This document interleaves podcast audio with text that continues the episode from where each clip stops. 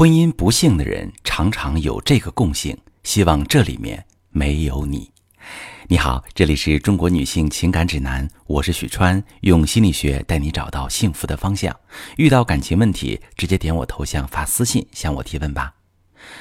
我最近呢，其实有一些感慨，就是我发现很多遇到感情问题或者婚姻危机的朋友，常常有一个共性，这个答案就是他们有很高的自我意识。却缺乏行动力，什么意思呢？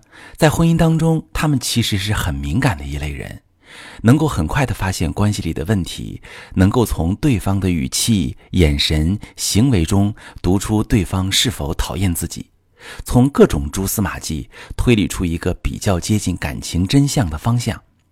但是在发现关系问题之后，他们往往行动力很低，不知道怎么去解决。比如发现丈夫经常对自己冷嘲热讽，觉得很不开心，怎么办？他们会陷入到怎么办里面，感到焦虑、迷茫、无助、紧张，而越是感受到这些负面情绪，就越会觉得自己糟糕。为什么我连这样的问题都处理不好呢？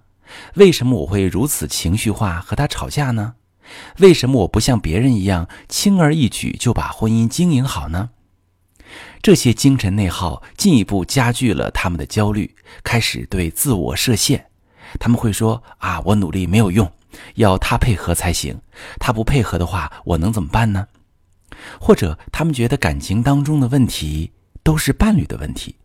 我已经这么懂事，这么小心翼翼了，他难道一点问题都没有吗？同时，他还要面对内心的委屈和不甘心。我付出了八十分，还是有关系问题。现在要付出一百分，凭什么？这样的反复纠结和焦虑，源自于一个认知误区：在感情里，不是谁有错，谁就应该去改变，而是谁需要对方更多，谁更重视这段关系，谁觉得痛苦，谁去改变。明确意识到婚姻有问题，却又做不出抉择的人。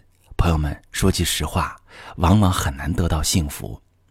他们看得太过透彻，有时候还能猜到伴侣的反应，但是这份洞察力有时候会做出一些过度的灾难化的推断，比如伴侣会看不起自己，会冷漠对待自己，会觉得自己没事儿找事儿，结果会被自己的想象吓退，最后这份天赋。都变成自我猜疑、自我攻击或者指责伴侣、抱怨关系的依据。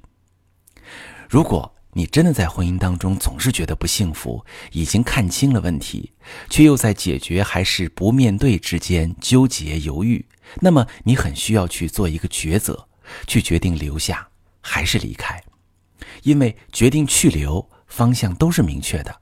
而迟迟不能决定，这种中间态会让你一直面对着不确定性时，精神内耗也是最强烈的。如果你已经做出了自己的选择，但是不知道下一步该怎么去解决，你可以把你的情况详细跟我说说，我来帮你做一次专业的分析。我是许川，如果你正在经历感情问题、婚姻危机，可以点我的头像，把你的问题发私信告诉我，我来帮你解决。